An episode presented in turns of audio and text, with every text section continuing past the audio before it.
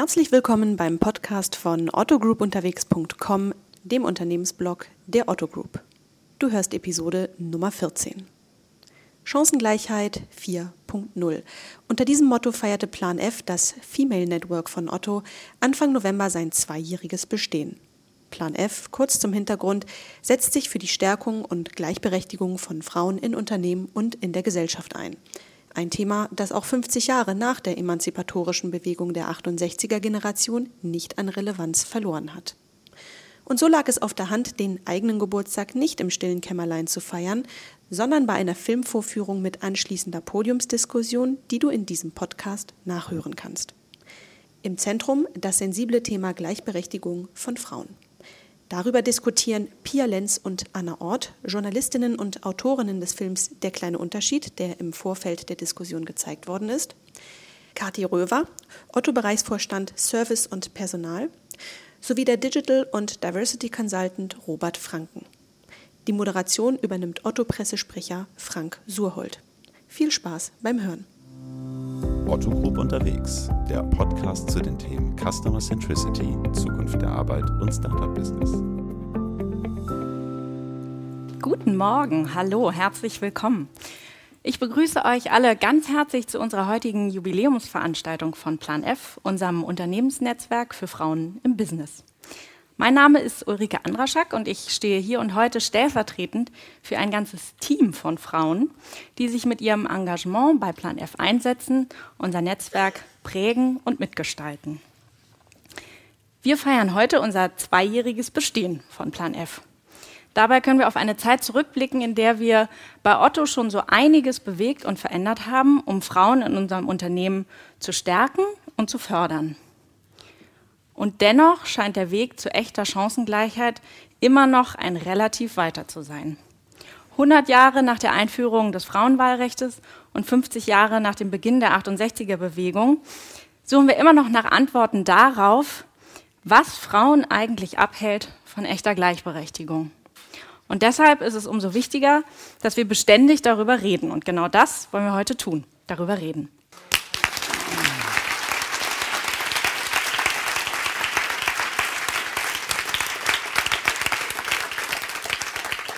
Liebe Kolleginnen, liebe Kollegen, wenn man den Film sieht, kommt man unweigerlich zu dem Schluss, dass in den letzten 50 Jahren nichts passiert ist. Eigentlich kann das überhaupt nicht sein. Darüber wollen wir jetzt versuchen, in der Kürze der Zeit hier vorne zu sprechen. Und ich freue mich ganz besonders, dass die beiden Autorinnen des Films heute hier sind. Herzlich willkommen, Anna Ort und Pia Lenz. Hallo. Bitte? Ja, ne? Und eine ganz eigene Sicht der Dinge hat der Diversity Consultant Robert Franken. Herzlich willkommen.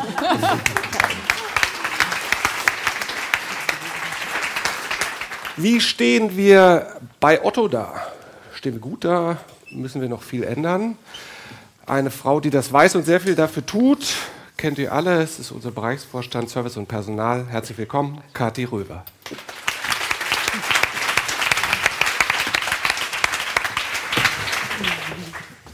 Mich interessiert von euch beiden, was war denn der Auslöser, überhaupt diesen Film zu drehen? Waren das persönliche Erlebnisse? Also es jährt sich ja gerade der Beginn dieser MeToo-Debatte. Es war bewusst ja kein Film, der jetzt irgendwie sich mit dieser Debatte auseinandersetzt, aber der Auslöser war tatsächlich ähm, ja schon die MeToo-Debatte. Also wir teilen ein Büro beim NDR und wir ähm, ja, haben im Büro, aber auch privat einfach angefangen, über dieses Thema zu sprechen. Also uns treibt das schon immer um und wir haben auch schon, ich habe auch in der Vergangenheit schon mal versucht, irgendwie ein ähm, Thema zu platzieren in der Redaktion. Da hieß es dann aber immer so, ach ja, aber was ist denn jetzt wirklich irgendwie so der Kern? Das ist irgendwie auch nicht, nicht griffig genug und äh, was ist denn jetzt irgendwie die These und, und was, also man kam damit auf jeden Fall nicht so richtig durch. Und diese Debatte, die MeToo-Debatte hat für uns dazu geführt, dass wir realisiert haben, das auch vielleicht dann besser auf den Punkt bringen konnten, dass es da so was Tiefliegendes gibt, so was eher Unsichtbares, über was wir einfach die ganze Zeit nicht groß miteinander gesprochen haben. Ähm, und das wollten wir in dem Film ändern. Mhm. Das Faszinierende an dem Film ist ja, dass äh, in einer halben Stunde ganz unaufgeregt und überhaupt nicht boulevardesk Szenen und Meinungen und Situationen von alltäglichen Frauen gezeigt werden, die wir im Zweifel alle selber kennen, aber in dieser Kompaktheit wird einem schmerzlich bewusst, wie wenig sich da offensichtlich in den letzten Jahren verändert hat. Anna, war es schwer, dafür Fälle zu finden, also Frauen, die mitmachen? Ja, es war nicht total leicht, aber ähm, also wir haben angefangen, ähm, uns persönlich diese Fragen zu stellen und dann haben wir ähm, und dann haben wir weitergeredet und gedacht, ja, wir können doch damit nicht allein sein.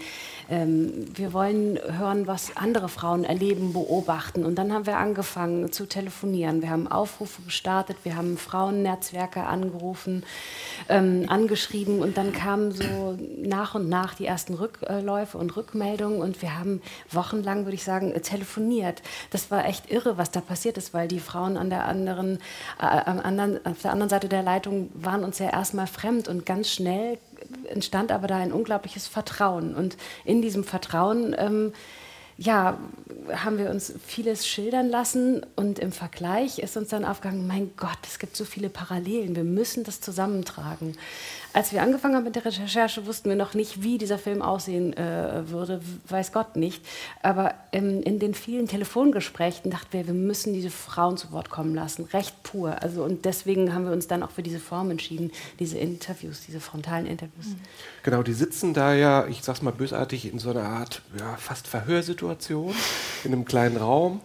Ihr Gegenüber Kamera Licht, war den Damen denn bewusst, äh, was Sie da erzählen und was, oder wurde denen mhm. erst im äh, Laufe Ihrer Antworten äh, bewusst, ja, wie rückständig wir in vielen Bereichen sind? Also wir haben mit allen Frauen vorher oft sogar mehrere, oder? Mhm. Vorgespräche geführt. Also der Moment, in dem wir die dann drehen, ähm, da hatten wir natürlich schon mit denen über das Thema gesprochen. Mhm. Wir wussten auch, dass das alles Frauen sind, die das teilweise sogar besser als wir selbst irgendwie verbalisieren können, mhm. was sie erlebt haben und die auch teil also an unterschiedlichen Punkten in ihrem Leben stehen. Also manche waren gerade Mutter geworden, manche sind am, waren am Ende ihrer Karriere. Das, diese Diversität in den Biografien war uns auch total wichtig. Wir haben gemerkt, dass es den Frauen geholfen, also es hat geholfen, aber denen hat das gut getan. Wir haben immer wieder dann erzählt, was die anderen Frauen uns auch mhm. berichtet haben. Und das hat sowas bei vielen ausgelöst. Also auch bei denen, die, die ein bisschen länger brauchten. Es ist dann nicht so, dass man da anruft und sagt, liebe Frau Menne, wir würden Sie gerne in diesem Film, obwohl bei mhm. Frau Menne ist vielleicht noch am einfachsten, aber bei vielen brauchte das Wochen, also es brauchte wirklich Wochen und viele Gespräche. Und es gab auch sehr, also bis die zugesagt haben, ähm, sich da zu äußern, das ist immer noch eine große, das ist nicht ein Thema, oder eine Haltung, mit der man mal ebenso ähm, an die Öffentlichkeit geht mhm. und sich hinsetzt, weil das mit so viel, äh, vielem verbunden ist. Hatten die Angst vor Konsequenzen am Arbeitsplatz zum Teil? Zum Teil ja, würde ich sagen. Also es gab auch Absagen dann. Ne? Mhm. Also es gab auch ganz kurzfristige Absagen.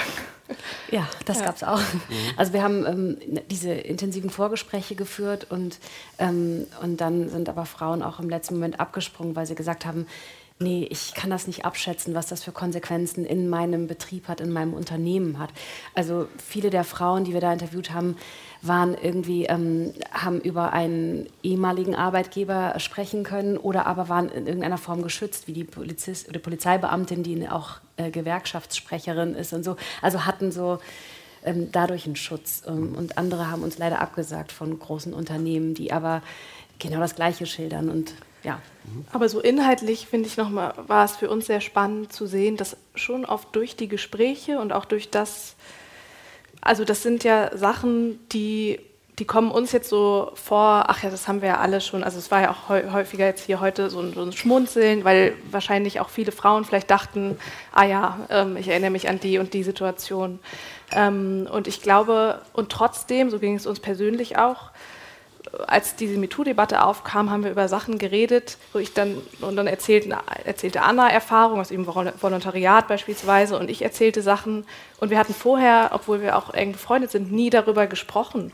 Ähm, und da haben wir uns einfach gewundert, weil es würde ja, also es ist ja natürlich notwendig, dass man über diese Erfahrungen spricht. Und überhaupt die Frage erstmal zuzulassen, Warum sprechen wir so wenig darüber? Mhm. Also schon ähm, im persönlichen Umfeld nicht, aber schon mal gar nicht im beruflichen und auch vielleicht dann erst recht gar nicht ähm, zwischen Mann und Frau mhm. ähm, und zu sehen, dass den Frauen das so gut tut und dass man oft erst in dem Gespräch und in dem darüber nachdenken ähm, kamen, glaube ich, viele Situationen auch erst so zurück ins Bewusstsein. Durch das, äh, wir mhm. haben gewisse Fragen gestellt ähm, und dann, glaube ich, ist sowas in Gang gekommen. Und bei manchen Frauen kam dann auch erst im zweiten oder dritten Gespräch, kamen die dann nochmal mit so Anekdoten oder Erfahrungen, die ihnen dann erst wieder so bewusst wurden. Dieses Bewusstmachen ist tatsächlich das, was ähm, uns äh, das Wichtigste war und auch bis jetzt dann geblieben ist. Mhm. Wie war die Resonanz auf den Film? Habt ihr gute Kritiken gekriegt in Medien? Zuschauerreaktionen, Kommentare online? Ganz, ganz unterschiedlich. Also wir haben natürlich irgendwie die üblichen Verdächtigen, die dann irgendwie in den sozialen Netzwerken erstmal rumrotzen, mhm. ähm, ob es nicht Wichtigeres zu, zu, berichten gibt als dieses Thema Schnarch. Mhm. So, aber das gab es. Aber ähm, so im, im, in, in, der Redaktion wurde unglaublich viel diskutiert, auf den äh, Konferenzen, die wir da haben. Das war total interessant. Oder auch wie viele Frauen uns Kolleginnen geschrieben haben, ach toll ihr das mal sagt oder das. Ähm, und dann aber Männer, die uns gesagt haben, Mann, ich, ich fühle mich hier nicht, ich komme hier mhm. nicht vor. Also mhm. als würden wir, mhm. ja, sie fühlten sich da, haben sich nicht wiedergefunden. Es war wirklich sehr emotional, also auch ja. bei den Abnahmen, also wir hatten eine Redakteurin, die den uns betreut hat und auch einen Redakteur, das war schon fast, ich würde schon fast als Streit, also es war wirklich sehr emotional, weil der Redakteur ähm, sich als Mann wirklich durch den Film angegriffen fühlte, obwohl wir, glaube ich, sehr bewusst versucht haben, ähm, da sehr reflektiert mit umzugehen. Und es war ja überhaupt kein Film, der jetzt irgendwen persönlich angreift oder auch, wir haben auch immer wieder betont, irgendwie, dass Männer ja sich auch, viele Männer sich ja auch wünschen, dass es ähm, Rollenbilder aufgebrochen werden und verändert werden. Aber sehr interessant ja erstmal, mhm. so, was das auslöst. Hattet ihr ein reines Frauenteam oder ein gemischtes Team? Habt ihr darauf geachtet oder war das egal? Wir haben tatsächlich äh, darauf geachtet, ja. Wir hatten ein ziemlich ähm, weibliches Team. Wir hatten nur mhm. einen männlichen Volontär dabei. Ähm, Hat der Kaffee gekocht? Ehrlich gesagt, ähm, ja doch, ja. auch Kaffee gekocht. Nee, aber ihr habt das wahrscheinlich bewusst gemacht, um äh, ja, so ein bisschen die Hemmung auch zu nehmen, weil diese Interviewsituation hat ja auch was Aggressives, gerade für Laien, die Medien nicht gewohnt ja. sind wenn eine Kamera auf sie gerichtet ist, Scheinwerfer. Es hatte was persönlich, also und sehr persönliches ja, natürlich. Auch. Ich glaube, es war so schon, also auch wenn es absurd ist, wenn da zwei, drei Kameras sind, aber es war schon ein geschützter Raum. Ich glaube, es war eine gute Entscheidung. Wir haben da viel drüber diskutiert. Mhm. Machen wir das wirklich? Weil es ist ähm, tatsächlich auch gar nicht so leicht, ein reines Frauenteam im NDR aufzustellen, also Kamerafrauen, Tonassistentinnen und so weiter zu ja. bekommen. Ähm, hat funktioniert und ich glaube, es ist ganz gut aufgegangen. Wir waren uns nicht sicher, aber ich glaube, es war wichtig. Mhm. Lieber Robert, dich habe ich eben so kryptisch nur vorgestellt als Diversity Consultant. Ich habe mir hier noch aufgeschrieben, Male Feminist. Würdest du einmal dem Publikum erklären, wer bist du, was machst du eigentlich? Das habe ich schon befürchtet, dass ich das wieder selber mache. ähm, ich würde gerne noch ähm, eine Tätigkeit addieren. Also auf meiner Karte steht Digital and Diversity Consultant. Das ist ein, ein taktischer Move, weil ich die Digitalisierung eher als trojanisches Pferd manchmal benutzen muss, ähm, weil mich in der Regel kaum jemand ähm, in ein Unternehmen holt, um dort für Diversity zu sorgen. Also brauche ich eine Hintertür und bei der Digitalisierung brauchen sie alle Hilfe und merken früher oder später, dass das eine mit dem anderen zusammenhängt. Ähm, das ist meine Jobseite und die andere bezeichne ich im weitesten Sinne als Aktivismus.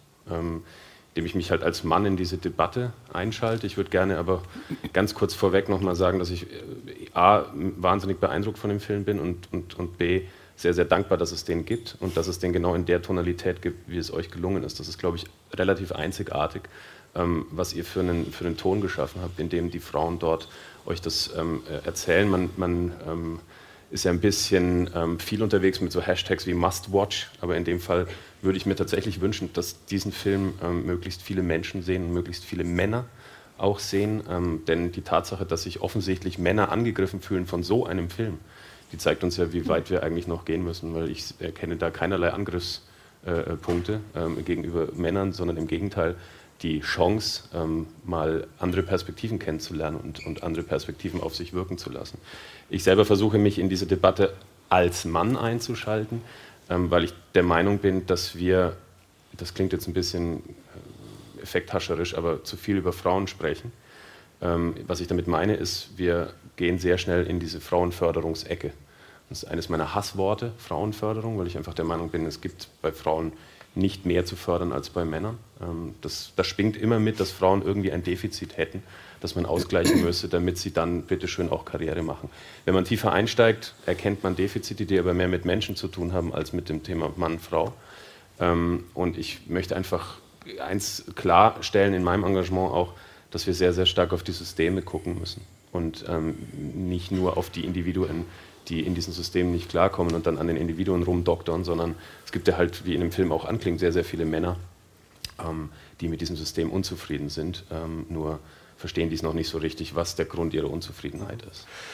Robert, ich versuche dich mal mit deinen eigenen Waffen zu schlagen und Mach zitiere mal. dich selbst. Du sagst, du bist ja, du kannst das leicht sagen alles, du bist ein Privilegierter, du bist ein Mann, du bist 45, weiß, selbstständig, erfolgreich. Erfolgreich hast du gesagt. Das unterstelle ich jetzt mal. Würde ich nicht sagen. Aber ist es dann nicht einfach zu sagen, ich setze mich ein für Gleichberechtigung? Ja, ähm, einfacher wahrscheinlich. Also vielleicht, ich, ich bekomme gerne gesagt von gestandenen Feministinnen, die seit 30 Jahren kämpfen. Ähm, du setzt dich auf eine Bühne, erzählst da drei Sätze und alle super. Und ich erzähle das seit 30 Jahren und mir hören die Menschen in der Form gar nicht mehr so zu. Und ja, das stimmt und das ist ja Teil des Dramas. Ähm, jetzt ist die Frage, was mache ich daraus? Was, das mit dem Privileg stimmt ja. Deswegen habe ich auch lange gebraucht zu verstehen, dass etwas schief läuft, weil ich ja 45 heterosexuell cisgender Mann, cisgender, wer das nicht weiß, was das ist, ähm, das ist das Geschlecht, das bei der Geburt einem angeboten wird ähm, wenn Sie so gucken und dann, wenn man sich Zeit seines Lebens damit identifiziert, dann ist man cisgender, das Gegenteil wäre transgender. Ähm, das, das ist ein Privileg und ähm, die Frage ist, was macht man aus diesem Privileg? Und ich versuche es halt einzusetzen und gleichzeitig dieses Privileg dadurch auch zu kritisieren. Das ist ein bisschen Knoten im Kopf, aber wenn man mal drüber nachdenkt, dann befreit man sich dadurch auch als Mann von sehr, sehr engen Rollenklischees mit denen man ja sozialisiert wurde. Das kennen wir alle. Ja? Von blöden Sprüchen wie Indianer kennt keinen Schmerz bis zur Frage, ähm, oh, ich muss Karriere machen, um mir einen Status zu erarbeiten, um dann attraktiv für eine Partnerin zu sein, um dann Familie haben zu können. Das ist ja absurd. Da gehen ja sehr, sehr viele Männer in diesem engen, in diesem engen Regelwerk ähm, regelrecht kaputt. Und da muss man halt den Jungs auch ein bisschen zeigen, dass das der Fall ist und dass dieses Verhalten nicht nur zu Diskriminierung von Frauen führt, sondern auch zu ähm, einem schlechten Umgang mit, mit, mit ihnen selbst. Mhm. Wir kommen gleich noch zum eigentlichen Thema. Was hält Frauen ab? Das gerne auch aus deiner Sicht. Vorher möchte ich Kathi fragen. Du bist Top-Führungskraft hier bei uns bei Otto. Du bist Vorstand, äh, Mutter eines äh, fünfjährigen Sohnes, arbeitest 80 Prozent. Warum hat das bei dir alles scheinbar so problemlos geklappt? Was hast du anders gemacht als viele andere Frauen? Also problemlos ist das überhaupt nicht gewesen und ist es nach wie vor nicht.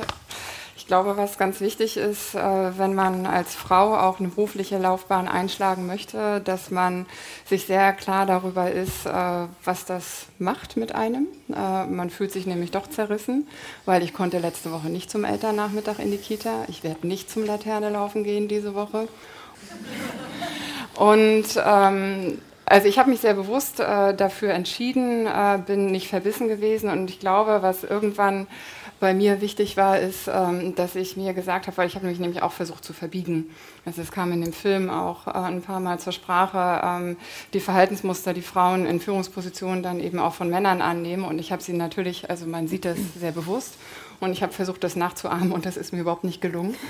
Und habe dann für mich entschieden, dass ich so bleibe, wie ich bin und ich kriege immer noch das Feedback, dass ich zu emotional bin, äh, dass ich mir die Sachen zu sehr zu Herzen nehme, dass ich ein bisschen mehr Ruhe ausstrahlen soll und nicht so emotional. Hier, hier im beruflichen Kontext. Ja, auch hier. Mhm. Und ähm, und äh, mich vielleicht dann mal zurücknehmen und nicht immer gleich äh, darauf reagieren, ne? mal nachdenken, bevor ich rede und so. Und, und Gott sei Dank äh, bin ich jetzt mittlerweile so weit, äh, dass ich äh, da nicht komplett drüber stehe, aber dass ich damit umgehen kann. Und ich muss ganz ehrlich sagen, ich habe ein Netzwerk hier bei Otto. Ähm, dass es mir erlaubt, äh, dann auch mal was ähm, rauszulassen und mich mal auszutauschen. Und äh, was ich in dem Zusammenhang nochmal wichtig finde, was in dem Film auch kam, bei diesem Thema Männer und Frauen in beruflichen Kontexten, und das ist das eigentlich, was mich heute noch sehr beschäftigt, es geht nicht immer um Sexismus. Meine Kollegen, die machen keine blöden Witze. Ähm, ich finde, damit kann man auch als Frau einen sehr gelassenen Umgang mit haben und meine Kollegen gehen auch sehr respektvoll miteinander um und mit mir. Aber mit 20 Männern in einem Raum oder manchmal auch nur mit drei, also ich habe drei Kollegen, und wenn dann auch noch mein Chef dabei ist, das ist was anderes. Und wenn man darüber versucht, mit einem Mann ins Gespräch zu kommen, die verstehen das nicht. Ja. Also die sagen dann, wieso, es hat doch keiner einen sexistischen Witz gemacht. Nee, hat keiner. Und trotzdem ist das furchtbar gewesen, der Termin für mich. Und, ähm, und das, das, das ist jeden Tag, also es ist nicht problemlos. Aber ich gehe da, versuche da sehr bewusst mit umzugehen und ich gebe mir jeden Tag neu Mühe. Mhm diese zahllosen Hände, das haben wir eben auch in den Beiträgen gehört, die offensichtlich an berufstätigen Frauen ununterbrochen in verschiedene Richtungen zerren, hast du auch gerade erwähnt. Da würde ich gerne noch eine Sekunde nachhaken. Hast du manchmal ein schlechtes Gewissen deinem Sohn gegenüber? Ja, heute. Es ist heute Montag. Als wir den Termin geplant haben, hat Ulrike nett bei mir angefragt. Es ging nicht anders als dieser Montag. Und als ich meinen Sohn eben abgegeben habe, ich habe das gerade dem Robert erzählt, leider hat er mitgekriegt, dass er montags nicht in die Kita muss. Ähm, heute ja. Auch da ist es das Statussymbol. Er wird jetzt direkt nach dem Mittagessen abgeholt werden. Also ja, ich habe ein schlechtes Gewissen. Und ich weiß aber, wenn ich dann den Weg von der Kita hierher fahre oder wenn ich dann irgendwie drei Sekunden mehr drüber nachdenke, dass es gut so ist, wie es ist, weil ich fühle mich gut damit und ich bin eine tolle Mutter, hoffe ich. Doch, weiß ich. Mhm. Ähm, ich glaube, ich mache meinen Job nicht total schlecht hier. Ich bin mit mir im Reinen und vor allem ist das Wichtige, mein Umfeld ist mit mir im Reinen, also mein Mann, meine Familie und die unterstützen mich und das ist mir das Wichtigste. Mhm. Was würdest du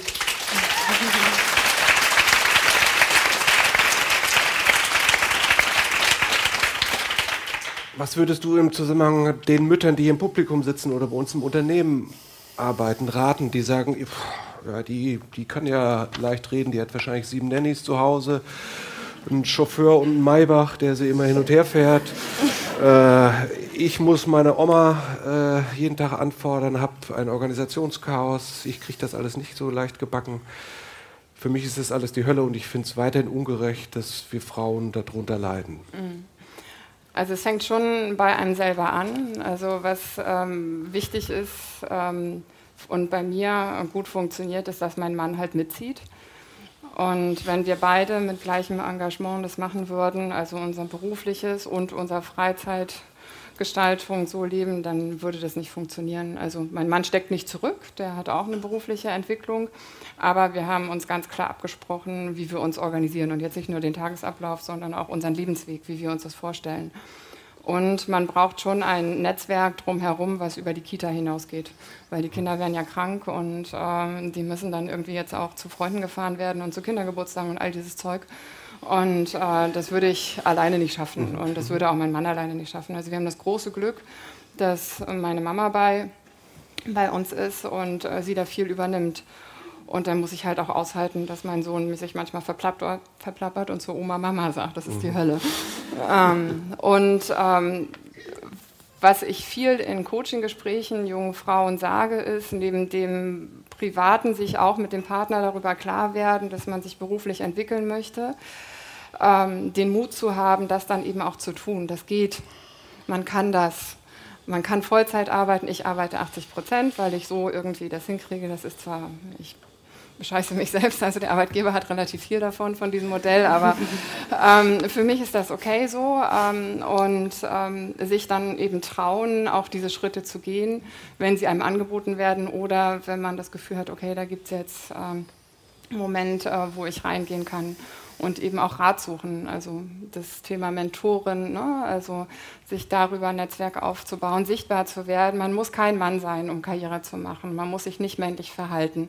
Aber man muss auch dafür arbeiten und das muss man sich sehr bewusst machen und dann kann das gelingen. Muss man doppelt so hart arbeiten, um als Frau äh, neben den männlichen Führungskräften zu bestehen und zu zeigen, ich kann das genauso gut? Ich weiß nicht, ob es ein doppelt so hart arbeiten ist, aber ich glaube, Frauen müssen sich schon mehr anstrengen, wie das auch in dem Beitrag ähm, ab und an zur Sprache gekommen ist, dass sie ernst genommen werden. Also ich habe relativ lange nach äh, meiner, nachdem ich die Position im Bereichsvorstand hier bei Otto übernommen habe, gebraucht, um in der in unserer BV-Sitzung, Bereichsvorstandssitzung, so eine Vorstandssitzung, die haben wir alle zwei Wochen, um von dem Direktorengremium so ernst genommen zu werden, dass da nicht nochmal jemand zu Marc oder zu Michael, das sind meine Kollegen, geguckt hat, ob die jetzt meine Aussagen bestätigen. Mhm. Das fand ich furchtbar. Mhm. Aber es sind eben auch im Wesentlichen Männer, die da rumsitzen. Und äh, vorher war Gott sei Dank auch eine Frau. Aber das hat mir schon gezeigt, äh, dass es bei weitem auch hier bei uns noch nicht so ist, ähm, dass die Frauen ja gleich wahrgenommen werden. Obwohl ich äh, schon auch finde, dass sich das verändert. Ne? Also wir haben Gott sei Dank ein paar Frauen in relevanten Führungspositionen und die braucht es auch, um anderen Frauen Mut zu machen, dass da was geht. Mhm. Letzte Frage erstmal an dich wir sitzen ja hier äh, bei Otto. Du bist unter anderem auch zuständig für die Themen, die wir heute hier nur kurz anschneiden können. Bist du schon glücklich, was Otto mit dem erreicht hat, wo wir heute stehen, oder sagst du, da ist noch ganz viel zu tun? Als die Quote ähm, vorhin dargestellt wurde, 10 Prozent der Frauen in DAX-Unternehmen, äh, habe ich zu Eugenia gesagt, naja, bei uns ist immerhin 25 Prozent im Bereichsvorstand. Aber das liegt da nur an der Zahl, ähm, dass die so groß ist. Es ist noch eine ganze Menge zu tun. Also ich habe ähm, eher das Gefühl, dass wir wieder eine Rückwärtsbewegung machen. Die letzten wesentlichen Positionen auf Bereichsleiterebene oder auch auf Direktorenebene, die wir besetzt haben, da haben wir zunehmend Männer besetzt und ich habe, ähm, wir führen viele, viele Diskussionen, woran liegt das? Äh, was ist da eigentlich passiert in den letzten Jahren? Liegt es an uns? Liegt es an den Führungskräften? Liegt es an den Frauen? Liegt es an den Programmen? Und wahrscheinlich ist es ein Mix. Und wir müssen da ganz viel tun. Und wir haben gerade besprochen letzte Woche, was das Programm von Plan F fürs nächste Jahr ist. Und das Thema Führung oder Frauen in Führung und da weitere Role Models zu etablieren, ähm, wird ein ganz wichtiger Schwerpunkt sein, um den Erfolg dieser Arbeit eben auch sichtbar zu machen. Also wir können uns ja abstrampeln. Ähm, wenn wir nicht dann auch äh, sich das in Zahlen bemerkbar machen können, dann, dann, lohnt die Arbeit auch nicht. Also das heißt jetzt nicht, dass man aufgeben sollte, aber dann müssen wir uns was anderes überlegen. Mhm. Und wir sind weit davon entfernt, ein komplett gleichberechtigtes Unternehmen zu sein, mhm. finde ich so. Mhm.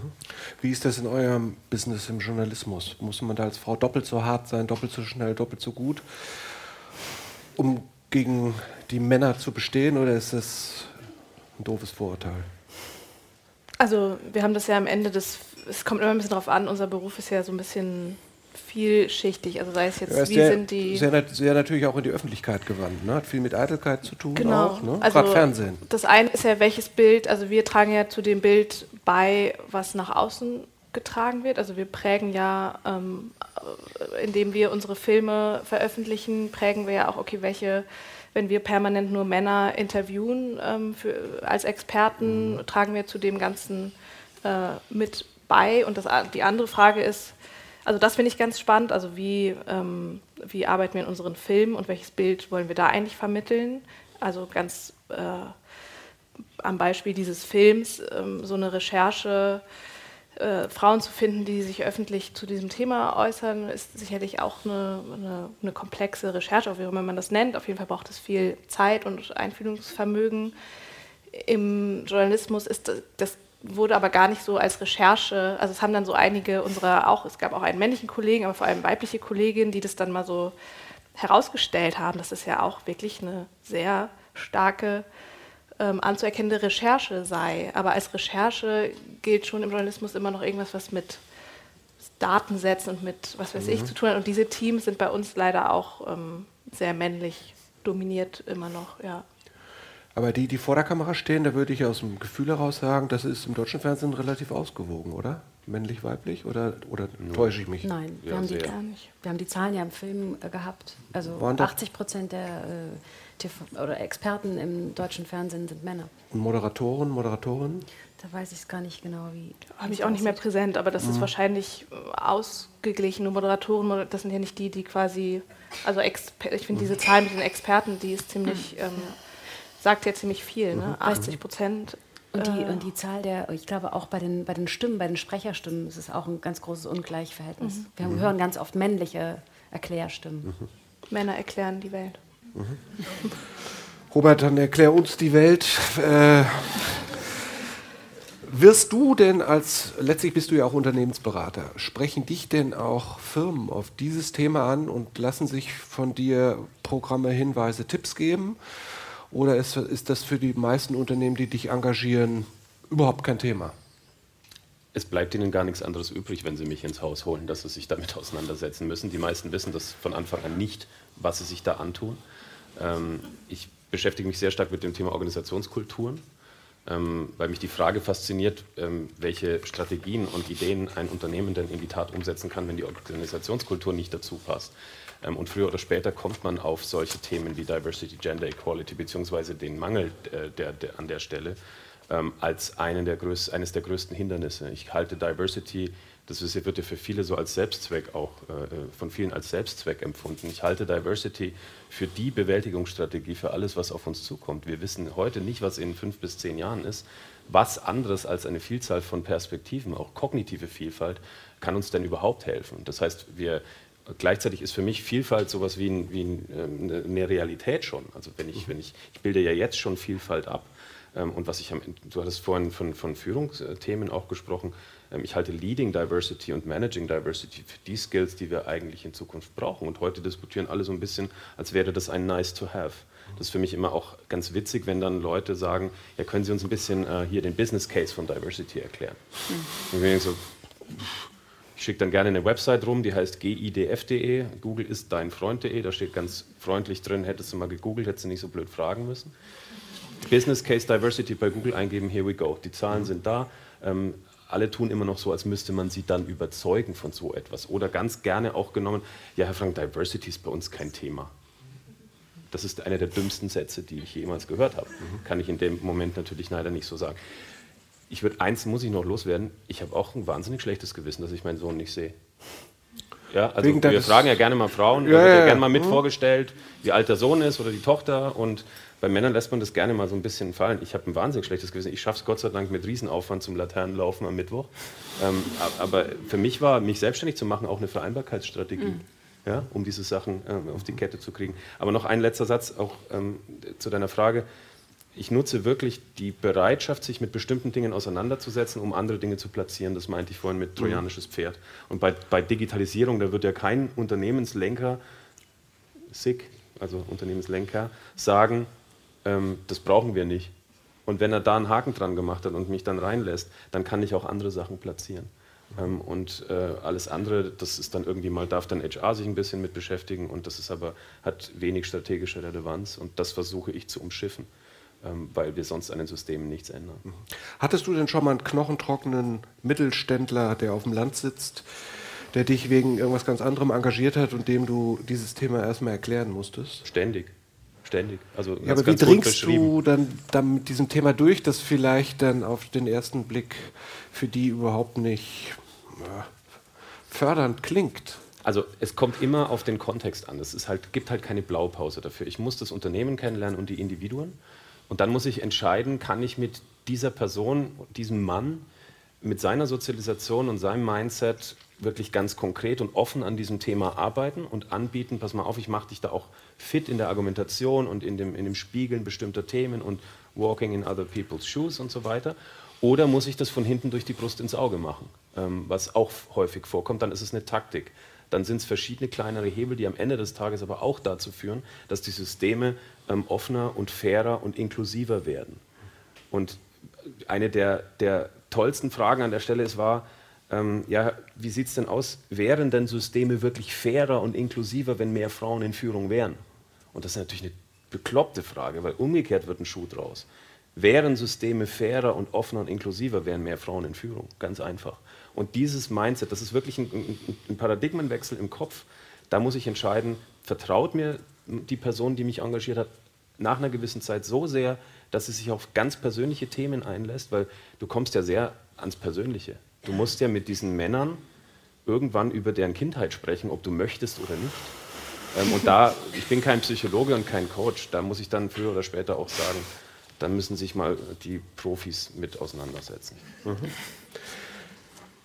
in Vorgesprächen kam man immer wieder zu dem Satz zurück, was müssen Frauen ändern, damit sich etwas ändert? Ähm, Gibt es wirklich, Rollenmuster, aus denen man es schafft, aus denen wir alle es schaffen, auszubrechen? Oder ist man in einigen Strukturen so schlimm verhaftet, dass da überhaupt keine Chance ist, da rauszukommen? Und ihr spracht ja auch von Stadt-Land-Gefälle, äh, was ihr beobachtet. Also auf dem Land ist es noch schlimmer als äh, äh, in der Stadt.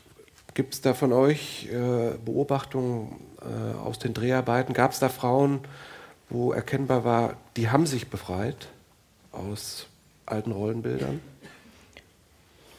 Also ich glaube, dass ganz vielen, und das ging uns auch so, zum Beispiel mit unseren Filmen, aber auch als wir uns dann Zeitschriften, ähm, Fernsehsendungen, Filme und so weiter angeschaut haben, überhaupt erstmal sich bewusst zu werden, wie sehr diese Rollenbilder noch ähm, unser gesellschaftliches Miteinander prägen und bestimmen. Weil, also wir äh, haben uns sehr viel darüber unterhalten, dass wir einfach, ich glaube, dass wir so wenig darüber sprechen und dass deshalb auch, gerade ich habe auch das Gefühl, also in meinem persönlichen Umfeld, bin ich immer wieder erstaunt, wie viele äh, meiner Freundinnen oder auch aus der Familie oder so weiter, die auch studiert haben, die sehr erfolgreich in ihrem Beruf waren, die dann doch auch, sobald das Kind da ist, eine zumindest ja eine sehr klassische oder klassisch wahrscheinlich auch das falsche Wort, aber eine Rollenverteilung ähm, wählen, ähm, die ich vorher nicht für möglich gehalten hätte. Und die Frage ist ja, warum tut man das? Und da wirkt, glaube ich, sehr vieles unbewusst. Das klingt auch im Film an. Es ist einfach mhm die Frage ist auch jetzt schwer zu beantworten, es ist einfach mhm. ja, wahnsinnig komplex. Ne? Aber es fängt dann an mit, mit eben dem, dem Rollenbild, was, was Muttersein ähm, betrifft. Eine Frau, die jetzt auch nicht im Film ist, ähm, eine Professorin, spricht ja von dem Muttermythos, der auch in Deutschland mhm. so ausgeprägt ist wie eigentlich in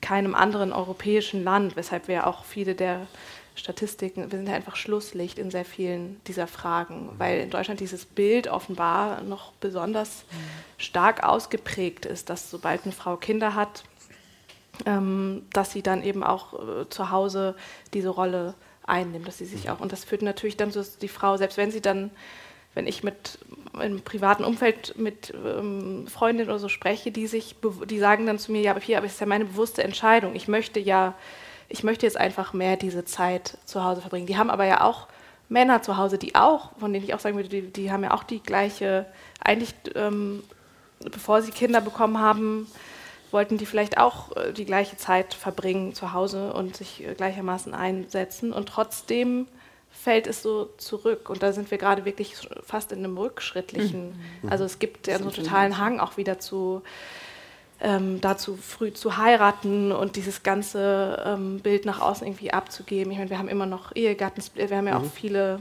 jetzt bin ich sehr weit mhm. Nein, nein, das waren genau die eingebrannten Rollenbilder, die. Äh, ja, äh, das finde ich aber auch. Sind. Also, wir haben auch darüber gesprochen, das sagte ich ja eben auch, dass ich das Gefühl habe, dass wir wieder Rückschritte machen. Und ähm, also jetzt bei, bei uns in der Entwicklung, bei der Besetzung von bestimmten Positionen und, und Führungspositionen. Und wenn man sich das äh, gesellschaftlich anguckt, was werden diese Babybäuche und ja. äh, die Home Stories da drumherum gerade ähm, in den Medien platziert. Ne? Und äh, die ganzen Influencerinnen, alles was auf YouTube oder Instagram ist, da geht es entweder um schöne Kochrezepte und um Klamotten und um Schminken. Und mhm. also gerade die jungen Frauen ähm, ist mein persönliches Empfinden und das ähm, habe ich jetzt in Gesprächen gemerkt, das teilen viele, ähm, identifizieren sich sehr, sehr stark. Ähm, über, über, diese, über diese Themen. Und dadurch wird auch in der, in der ganz jungen Generation, ähm, finde ich, äh, wieder so so ein anderes äh, Rollenbild geprägt. Das finde ich ganz, ganz fürchterlich. Mhm.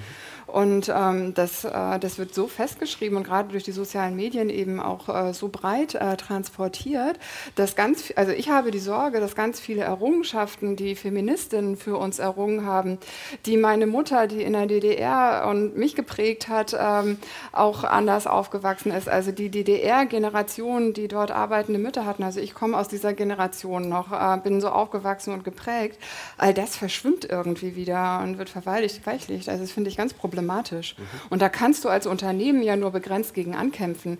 Wir können, wir können alles bieten hier bei Otto. Es, wir haben alle Möglichkeiten, Frauen zu fördern oder Umfelder für Frauen zu schaffen. und auch für Männer. Aber diese ganzen Instrumente reichen nicht, wenn die Gesellschaft das irgendwie nicht mitmacht. Und ähm, das ist nicht nur ein Thema der Kindergartenplätze. Es ist vor allem auch ein gesellschaftliches Bild, was sich meines Erachtens wieder in eine schwierige Richtung entwickelt. Wir haben in Darf der. ich da einen ja, Satz Robert? dazu sagen? Ähm, es gibt ja diesen Teufelskreis dieser Gaps, also Gender Pay Gap kennen wir alle. Und davor gibt es ja einen riesen Gap, der Gender Care Gap heißt. Und wenn man sich den letzten Gleichstellungsbericht der Bundesregierung anguckt, dann ist der in Deutschland im Durchschnitt 52,4 Prozent. Das heißt, eine Frau macht im Schnitt 87 Minuten pro Tag mehr Care-Arbeit als ein Mann, und zwar jeden Tag. Und das Spannende ist, der Care Gap wird, liegt bei 83 Prozent im Schnitt, wenn Kinder im Haushalt sind. Und der liegt bei über 100 Prozent, wenn die Frau im Schnitt 34 Jahre alt ist. Das heißt, Frauen sind die Default-Option für das Thema Care, für das Thema Kinder. Und solange sich das nicht ändert, wird sich auch das Zeitkontingent, das für andere Dinge zur Verfügung steht, nicht ändern. Das heißt, das Feministischste, was ein Mann machen kann, ist Hausarbeit und Kindererziehung und sonstige Themen zu übernehmen, damit dort Freiraum geschaffen wird für andere Dinge. Aber was du beschrieben hast, ich glaube, Sozi- Soziologen sagen Retraditionalisierungseffekt dazu. Also die jungen Paare kommen als moderne Paare in den Kreissaal und gehen als 1950er Paare wieder nach Hause. Ähm, das ist erschreckend. Das ist wirklich erschreckend und das ist nicht nur von dem Verhalten der Frauen erschreckend, sondern auch von dem Verhalten der Männer. Wer will denn sowas? Also wo, wo wird denn da dagegen angekämpft? Also Augen auf bei der Partnerinnen- und Partnerwahl. Ernsthaft. Wer die Chance noch hat, bitte bevor das Kind kommt, mal drüber reden, wie man sich das so vorstellt, weil das rüttelt sich überhaupt nicht zurecht, sondern da, da fällt man in ganz blöde Fallen, aus denen man schwer wieder rauskommt. Wir haben bei der Otto Einzelgesellschaft neben Kathi noch drei Top-Führungskräfte, drei Direktorinnen. Eine sehe ich hier vorne in der zweiten Reihe im Publikum, das ist Gesa Heinrichs. Liebe Gesa, darf ich dich einmal ansprechen mit Hilfe dieses Wurfmikros? Du musst da einfach nur reinsprechen. Ähm, was war dein Geheimnis? Wie bist du Direktorin geworden? Du hast ja auch eine heute erwachsene Tochter. Ja, ähm, ich habe sehr aufmerksam zugehört und ich glaube, es ist wirklich eine Mischung. Einmal aus persönlichem Selbstbewusstsein, da hat mir wie Kathi geholfen. Ich komme auch aus einer Familie, schon meine Urgroßmutter gehörte zu den ersten Studentinnen in Deutschland und sowas hilft natürlich, dass man von vornherein äh, nicht jemand überlegt hat, ob man irgendwas kann, ähm, sondern ähm, äh, das, ist, das ist gut fürs Selbstbewusstsein. Dann habe ich mich sehr viel theoretisch mit der Frage auseinandergesetzt. Also ich finde auch, es hilft, sich zu überlegen, wo kommt denn dieses Konstrukt her, dass die Mütter alles tun sollen. Wenn wir uns an unsere eigene Kindheit erinnern, ist es ja durchaus so, es gab auch schöne Momente ohne die eigene Mutter. Ja? Also es gibt durchaus befreiende Momente und es ist nicht nur die Mutter, die das Kind irgendwie erzieht. Und ich glaube, man muss sich auch klar machen, wie entscheidend so die Peer Groups sind, wie, wie gut eine, eine staatliche oder eine äh, kirchliche Erziehung oder sowas sein kann, ähm, dass man sich äh, von diesem, von diesem eigenen Schuldgefühl sozusagen da auch äh, wirklich wegbewegt. Und dann glaube ich tatsächlich, ist es aber auch so, dass man in der Arbeit auch eine Priorität, oder so ist es mir gegangen, ich habe in der Arbeit dann auch eine Priorität gesetzt. Also man kann jetzt beurteilen, ob äh, meine Tochter an den Stellen manchmal zu kurz gekommen ist. Und das ist sie sicherlich, weil ich war extrem schlecht im, ich bastel mit den Kindern im Kindergarten. Das lag aber auch mal an meiner Unfähigkeit zu basteln. Aber ähm, es ist aber natürlich schon so, dass, das weiß ich auch, dass es schon Momente gab, wo, wo dann gucken die dich an und sagen, Mama, warum kommst du nicht? Nee, ich kann nicht, ich war irgendwo arbeiten und ich, ähm, ich arbeite gern, das ist einfach so, aber ich habe auch natürlich sehr viel gemacht, äh, was mit Zeitaufwand und mit Energieaufwand zu tun hat. Weil selbst wenn man äh, sich, also es ist eine Frage auch der Energie. Ich kann nur zwölf Stunden am Tag wirklich meine Energie ganz klar einsetzen und dann der Rest ist dann irgendwie noch nett. Ähm, und da muss man sich fokussieren. Und insofern glaube ich, es ist auch ähm, ein sich sagen, ich kann nicht alles perfekt machen. Ich muss mich immer in bestimmten Phasen ausrichten auf das, was ich wirklich will. Du hast ja selber weibliche und männliche Führungskräfte, für die du zuständig bist. Förderst du die Frauen da mehr als die Männer? Förderst du beide Geschlechter gleich? Ich müsste jetzt mal meinen ähm, Oliver hier fragen, ob ich ihn weniger fördere als die Frauen. Glaube ich, nein.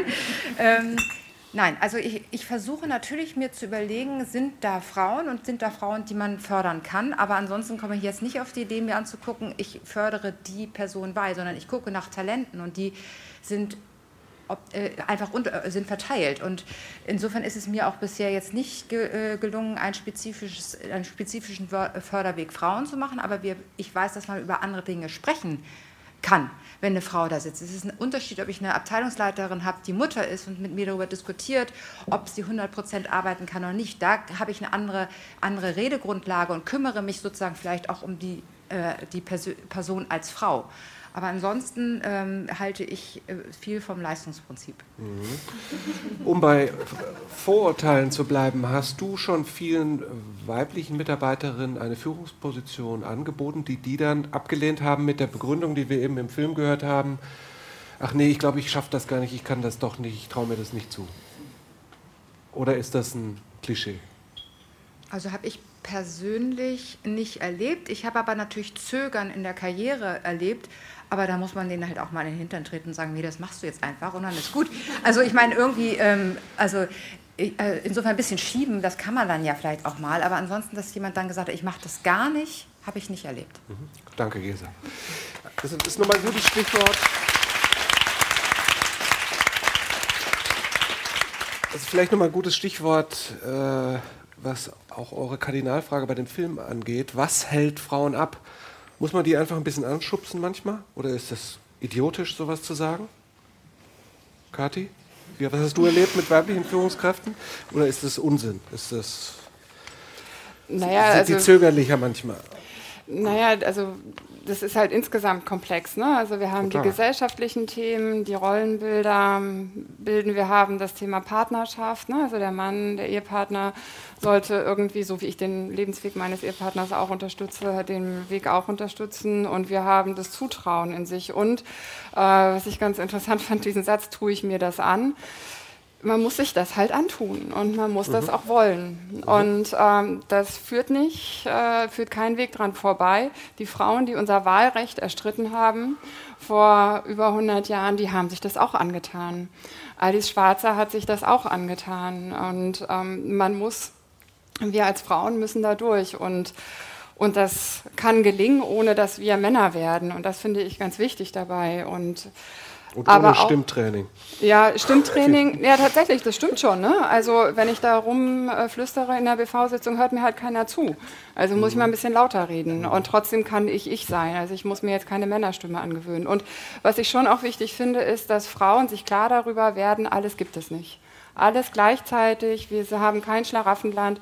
Wer sich für einen klaren Karriereweg entscheidet, entscheidet sich eben gegen die Bastelstunden in der Kita, zumindest gegen alle. Ein paar kriegt man hin.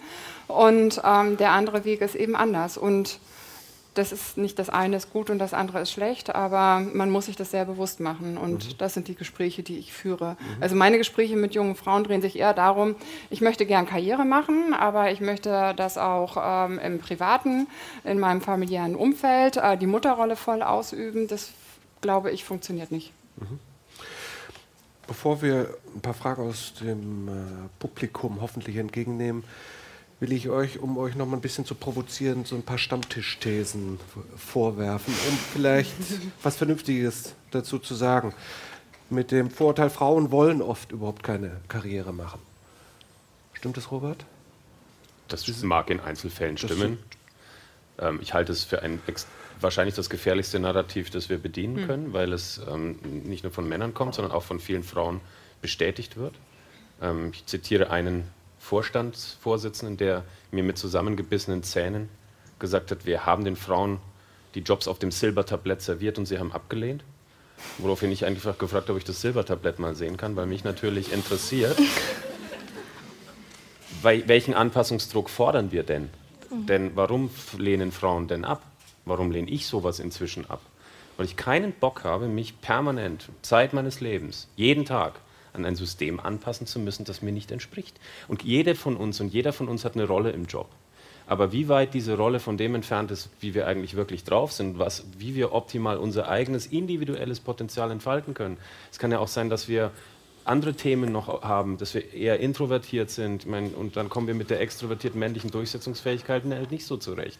Ähm, aber dieser Anpassungsdruck darf halt nicht zu groß werden. Das heißt, wenn ich schon von Anbeginn mich in ein System so fügen muss, dass ich so ein Delta entwickle, und das Delta ist das, was die Energie zieht, und dieses sich jeden Tag mit dem System auseinanderzusetzen, bewusst und unbewusst. Ich muss ja auch immer analysieren, was läuft denn hier gerade schief? Bin es ich? Ist es das System? Und wenn, ich nie, wenn das System nicht für mich gebaut ist, dann habe ich einen höheren Anpassungsdruck. Und da ist die Gefahr, irgendwann zu kippen. Und das tun sich überdurchschnittlich viele Frauen nicht mehr an. Und meiner Meinung nach sind Frauen zum Teil sogar schlauer, dass sie es nicht tun. Ich weiß, das hört ihr nicht gerne und ich weiß, dass ihr andere Themen hier und Voraussetzungen habt und da schon weiter seid als andere Organisationen. Aber in der Regel muss ich wirklich aufpassen, diesen schwarzen Peter nicht zu bedienen und zu sagen, ja, die Frauen müssen ja nur wollen, dann klappt alles. Das halte ich für extrem gefährlich. Anderer Allgemeinplatz ist ja, äh, aus der Nummer kommt man so oder so nicht raus. Äh, die Frauen müssen, nachdem sie ein Kind bekommen haben, Teilzeit machen, weil sie verdienen ja ohnehin weniger als die Männer. Deshalb macht es keinen Sinn, dass sie Vollzeit einstellen und die Männer Teilzeit machen. Äh, das ist ja ohnehin, da beißt sich die Katze in den Schwanz, also bleibt alles so, wie es ist. Ist es so, Kathi? In vielen Konstellationen ist das bestimmt so, dass äh, tatsächlich da, wo auch ähm, Frauen und Männer ähnliche Ausbildung haben, dass die Frauen weniger verdienen ähm, als der Mann und dann, dann überlegt man sich das und das ist letztendlich eine Entscheidung in der Partnerschaft. Ne? Das hat viel eben, wie du das angesprochen hast, ähm, mit den Partnern zu tun.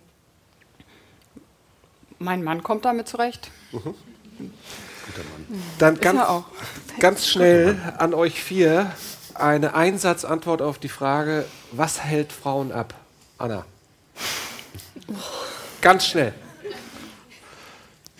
Es ist zu komplex, um es in einem Satz zu sagen. Es ist zu viel, es tut mir leid. Es ist ein Innen und ein Außen. Und okay. äh, ich glaube, dass es schon wichtig ist, wie es eben auch schon angeklungen ist, dass wir irgendwie mal diese Brille aufsetzen und, und erkennen und sehen, was uns da umgibt.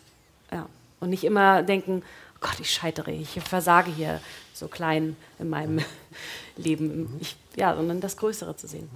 Na? Ich, ich versuche mal was Konkretes zu nehmen, um nicht das große mhm. Ganze schon wieder anfassen mhm. zu müssen. Ich glaube, es könnte helfen, also es kann, viel gerade, Sie haben es gesagt, dass Sie Ihren Frauen dann manchmal vielleicht den Arschtritt geben, so zu sagen, jetzt mach es halt mal. Und ich glaube, dass viele Frauen äh, diesen Arschtritt weniger bekommen als Männer, weil Männer halt eher dazu neigen, vielleicht Männer zu fördern. Ähm, mhm. Das ist einfach so ein Mechanismus. Ähm, und wenn man sich selber vielleicht als Frau eine Frau sucht, die man einfach in dem, wie die Dinge macht, gut findet. Das kann ja, äh, das kann entweder die sein, mhm. die voll geradeaus ist und total ihren Karriereweg geht, mhm.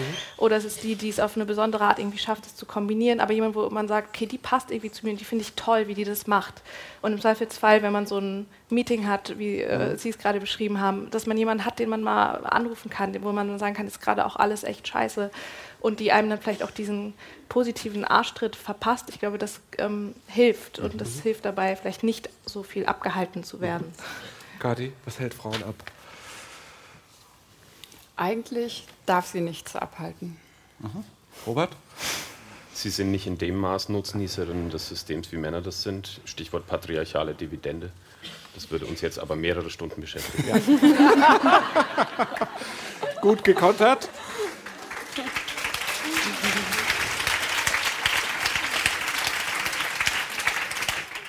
Wir möchten uns äh, ganz herzlich bei euch bedanken.